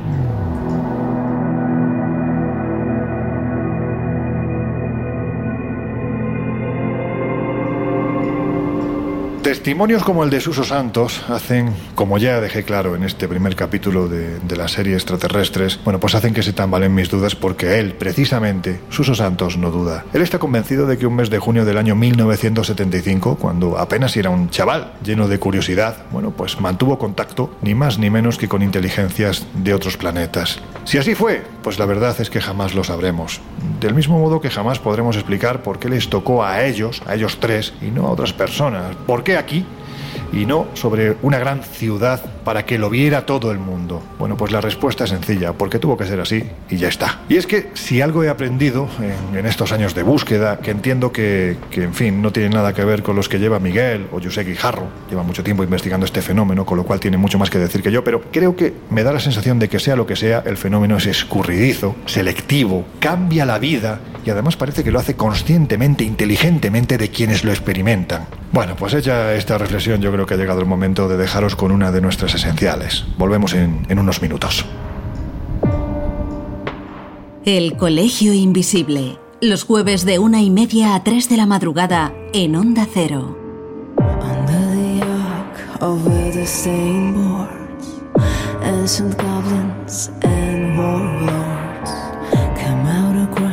Not making a sound. Smell of death is all around. Follow Victor to the sacred place. This ain't a dream, I can't escape. Molars and fangs, the clicking of bones. Spirits moaning among the tombstones. And the night when the moon is bright. Someone cries, something ain't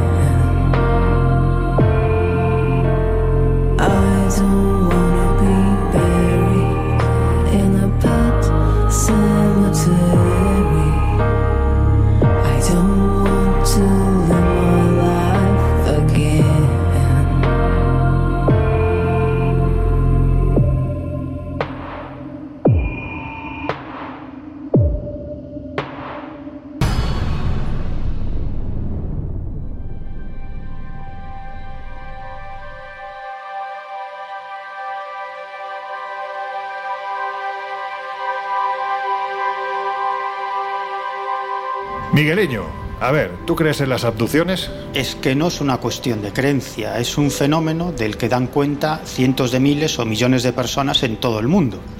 Y para estas personas es un hecho real que reciben la visita en su habitación de seres alienígenas que en ocasiones secuestran a estas personas para llevárselas a sus naves. Otra cosa es cuál es realmente el origen del fenómeno. Por otro lado, como en la mayoría de los fenómenos anómalos que tocamos en este programa, en el Colegio Invisible, el de las abducciones tampoco es nuevo, sino que es un fenómeno que se ha ido readaptando a distintos contextos culturales según avanzaba el tiempo.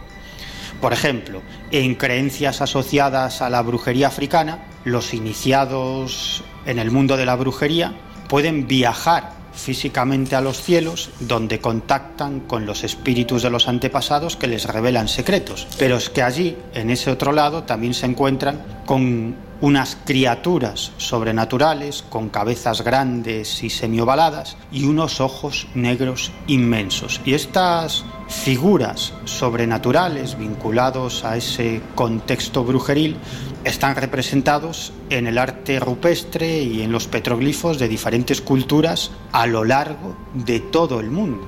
Bueno, estas entidades se parecen enormemente a los actuales grises, a esos seres extraterrestres de cabeza enorme en forma de pera invertida, con unos ojos negros también muy grandes y cuerpo muy pequeñito que se dedican a secuestrar a las gentes y hacerles todo tipo de perrerías. En el fondo vemos que se trata de la misma tradición o del mismo fenómeno readaptándose a los diferentes contextos culturales. Otro ejemplo también en tradiciones australianas y africanas nos encontramos con la ceremonia de iniciación, en la cual el aspirante a chamán termina su proceso de iniciación y termina este proceso habitualmente con una abducción por parte de un ser sobrenatural que acaba incrustando en alguna parte del cuerpo del iniciado cristales que contienen un poder mágico. Bueno, esta tradición o este fenómeno es muy parecido a algunas de las escenas clásicas de los modernos casos de abducción extraterrestre, en los cuales pues este tipo de entidades aparentemente alienígenas acaban implantando en alguna parte del cuerpo del abducido, generalmente en su cerebro, alguna clase de chip. En definitiva, que el fenómeno de la abducción no es nuevo, sino que como otros muchos fenómenos anómalos, se ha ido readaptando a los diferentes contextos culturales a lo largo del tiempo.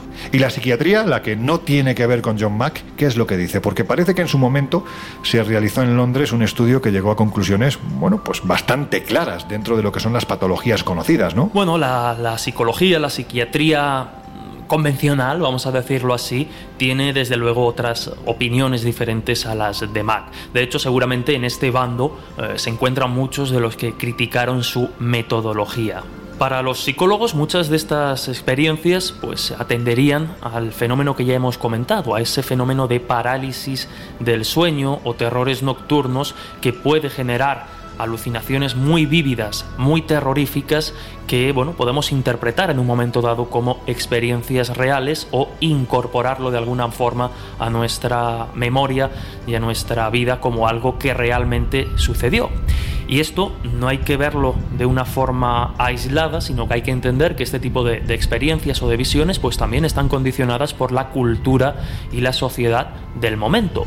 Es decir, eh, justo en los 90, cuando Mac, por ejemplo, empieza a interesarse por el tema de las abducciones, asistimos a que ya existían libros y relatos que habían cambiado el tejido social y la forma de ver esta clase de experiencias, que teníamos series como Expediente X o películas como Encuentros en la tercera fase que ya de alguna forma habían introducido en la sociedad la posibilidad de que esta clase de encuentros y de experiencias fuesen reales, entonces esta mezcla cultural asociada a esas experiencias de parálisis del sueño puede generar, y yo estoy convencido que en muchos casos la explicación puede ir por ahí, puede generar experiencias que interpretemos como reales, pero que atiendan a, otras características. Por otro lado, fuera de las eh, parálisis del sueño o los trastornos del sueño, nos encontramos también algo que además hace poquito de alguna forma se ha confirmado, ¿no? Lo que serían los falsos recuerdos, es decir, algo que nunca ha sucedido en la realidad, pero que incorporamos como si hubiera sido completamente cierto.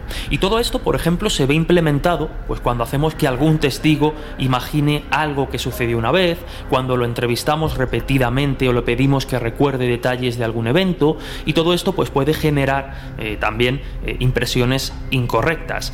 Si a esto le sumamos que, bueno, es innegable, ¿no? Hay personas que son más propensas a, fantasear, que, que tienen una imaginación muy rica, pues también puede ser más susceptible a la creación de esta clase de recuerdos falsos. De hecho, como decíamos, ¿no? Series como Expediente X pues también generan un impacto sobre nuestras creencias. Personas pues que consideran haber sido secuestradas por extraterrestres, posiblemente además se, se nieguen ¿no? a decir que eso no pasó y que es fruto o un delirio de la mente. Por tanto, por resumir, eh, insisto, ¿no? La, psicología o psiquiatría más ortodoxa de alguna manera consideraría esta clase de experiencias como algún tipo de trastorno o experiencia alucinatoria muy vívida. Tendríamos también eh, esos trastornos del sueño, esa parálisis del sueño que puede generarnos alucinaciones visuales, táctiles o auditivas eh, muy profundas. Y también, como no, pues los falsos recuerdos, todo eso adornado y decorado con la cultura y la sociedad del momento. Y ya que seguimos con esta vía más científica, intentando hacer lo que entiendo que se debería de hacer en estos y en otros casos, ¿no? que es buscar la posible explicación, más allá de la creencia de la visita hostil de seres que vienen de otros mundos y que su intención es poco menos que fastidiarnos un rato, hay que decir que la revista The Conversation publicó tiempo atrás un extenso artículo donde planteaba que el fenómeno de las abducciones, lejos de lo que podemos pensar, es más de este que de otros mundos. Que por cierto, un dato que me dejó sorprendido del mismo artículo es que casi 4 millones de norteamericanos creen haber sido abducidos por extraterrestres a lo largo de su vida. Importante. ¿eh? En fin, Laura, cuéntanos qué decía este artículo. Pues mira, el artículo plantea básicamente tres posibles explicaciones a las abducciones. La primera nos habla de qué perfil tienen los abducidos y en general por lo visto siguen un patrón psicológico bastante concreto. Son gente que no tienen problemas mentales, al menos reconocidos previos a que les ocurra el fenómeno, pero sí que es gente con una gran propensión a la fantasía y con un nivel de inteligencia razonablemente correcto. ¿no? Dicen que son personas con facilidad para mezclar lo irreal con lo real y sobre todo cuando están sometidos a situaciones de estrés, también pueden ser personas que tengan una cierta vinculación con infancias traumáticas o personas también con bastante facilidad para ser hipnotizadas. El segundo punto que abarca el artículo nos cuenta que muchas de las abducciones podrían ser explicadas por la parálisis del sueño. Tal y como hemos relatado antes, la parálisis del sueño es esa situación que se produce en el duerme vela, donde en algunas personas precisamente eh, se produce una especie de inmovilidad del cuerpo, eh, aunque tú estás consciente, puedes ver, te da la sensación de que estás despierto aunque estás dormido y de hecho suelen ir acompañadas de sensación de presencias no precisamente agradables e incluso de opresión pectoral. Todo ello es muy parecido a lo que relatan los abducidos. Y el tercer punto nos habla de la sensibilidad del lóbulo temporal. Es una teoría, de hecho, que sugiere que los lóbulos temporales del cerebro, no de todos, pero sí de muchas personas, son más vulnerables a la influencia, pues precisamente de frecuencias magnéticas de bajo nivel. Y entonces cuenta Michel Persinger, que es un neurocientífico de la Universidad Laurentian de Canadá, eh, que ese aumento de actividad del lóbulo temporal puede explicar probablemente esas experiencias paranormales como son las abducciones, porque de hecho estos campos magnéticos estimulan los lóbulos temporales y eso produce o puede producir alucinaciones que tendrían bastante sentido para explicar pues precisamente ese tipo de experiencias.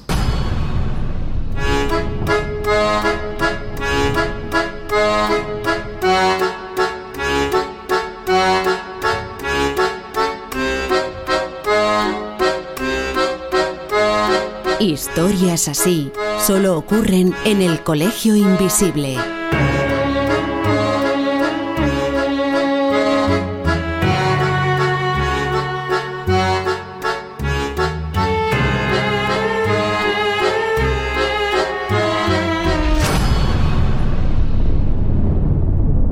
Ain't no sunshine when he's gone.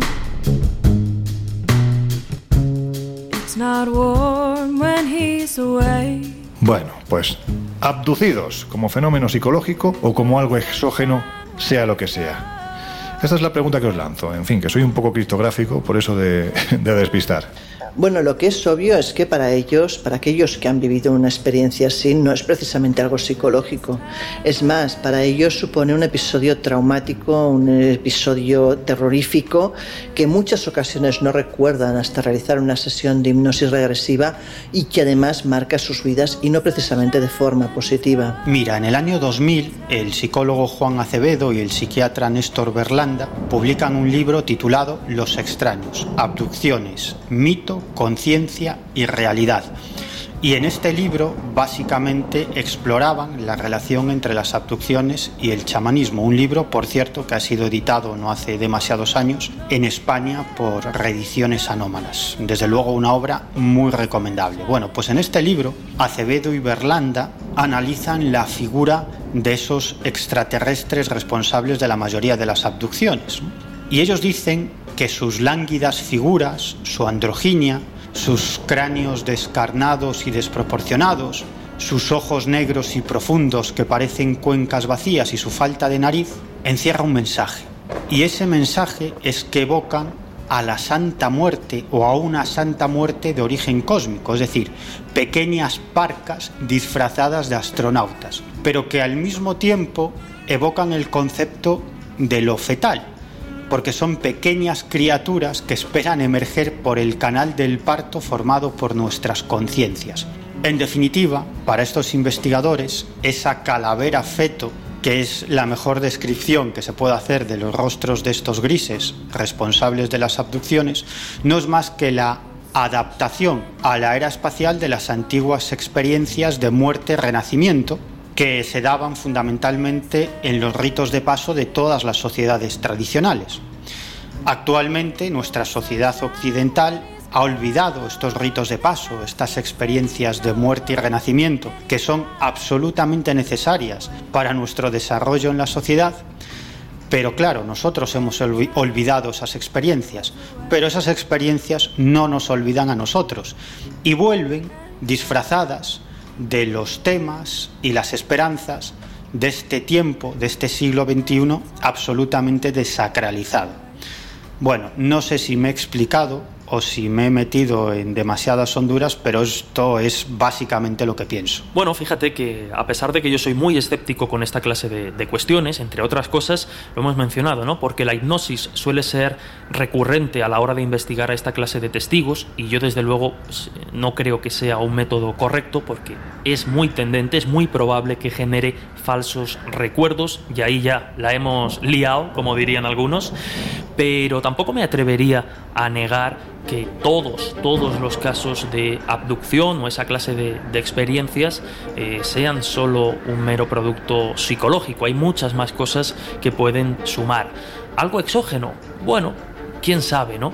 Pero ya digo, yo, yo estoy convencido de que, bueno, pues al fin y al cabo, eh, esta clase de experiencias son la suma de elementos o fenómenos más complejos que pueden generar una convicción absoluta de haber estado con, con seres extraterrestres en una nave espacial.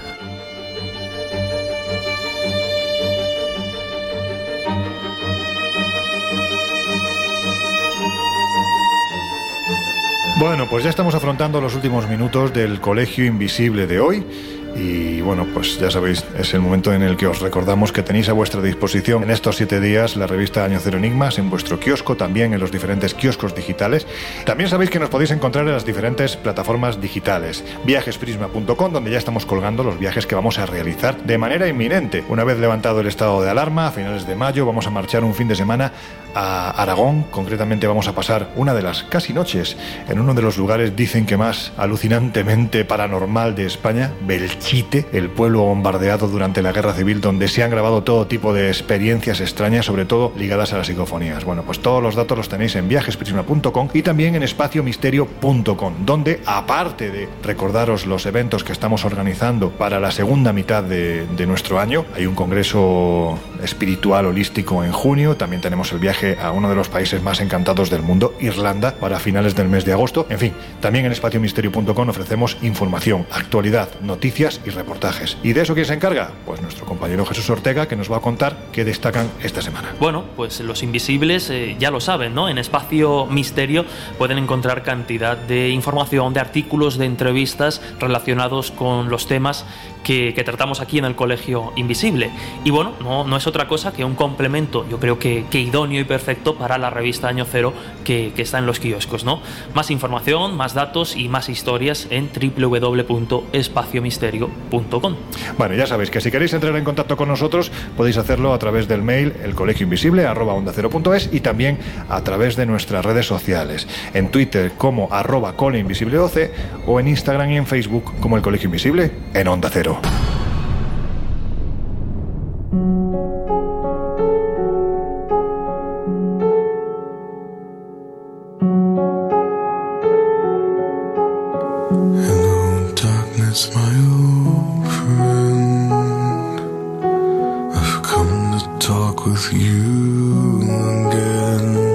Pensar que estamos solos en el universo sería un acto enorme de soberbia.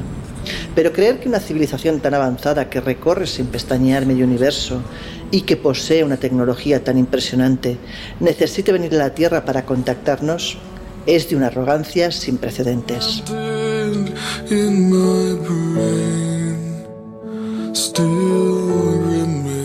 Y entonces os preguntaréis cuál es la explicación. Bueno, desde mi humilde prisma, las respuestas que me vienen a la cabeza no son precisamente halagüeñas. En primer lugar, me planteo la posibilidad de que los abducidos puedan ser fruto de cualquier otra casuística menos los extraterrestres. También pienso que los avistamientos, aunque reales, puedan responder a otro tipo de fenomenología. Pero, ¿y si no es así? ¿Y si todo el fenómeno es real? ¿Solo cabe entonces pensar que quizás nos ven como posibles cobayas? ¿Ven nuestro planeta como una fuente de recursos? ¿Quieren terminar invadiéndonos? ¿O en el peor de los casos, llevan aquí toda la vida conviviendo y haciendo de nosotros realmente lo que quieren?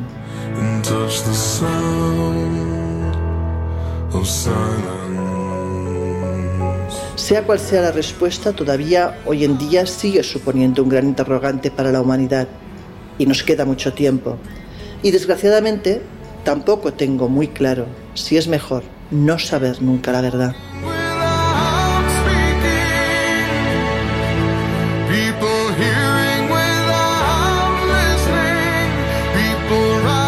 Intenso, intenso como tantos otros, pero este especialmente emocional. Ya sabéis, estamos emitiendo esta serie en D-Max los jueves a las diez y media de la noche. Extraterrestres, ellos están entre nosotros. Y el capítulo de la semana que viene, pf, madre mía, ovnis y militares. Tenemos dos entrevistas potentísimas de dos militares, uno en Talavera la Real, otro en el EVA 4, el Escuadrón de Vigilancia Aéreo de Rosas, en Girona, eh, donde, bueno, aseguran, y así hay un informe que ha sido desclasificado, que tras observar una anomalía dentro de la base, unas esferas extrañas luminosas y a unos seres humanoides en su interior, en el caso de Talavera la Real, por ejemplo, descargaron 140 balas sobre este objeto. Yo creo que cuando uno hace eso lo hace por miedo, porque la responsabilidad de descargar un cargador dentro de una base militar, cuidado, no es ninguna tontería. Eso la semana que viene. Ahora ya os dejamos con el gran José Luis Aras, pero antes Laura Falcó, hasta dentro de siete días. Hasta pronto, chicos.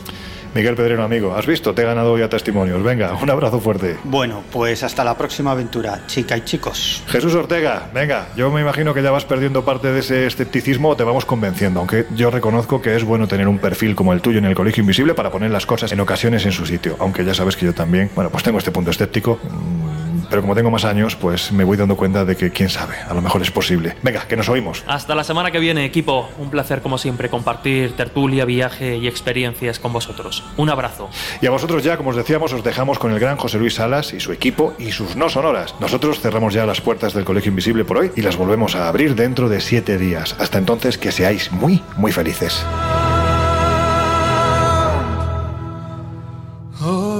El Colegio Invisible. Con Lorenzo Fernández Bueno y Laura Falcó. En Onda Cero.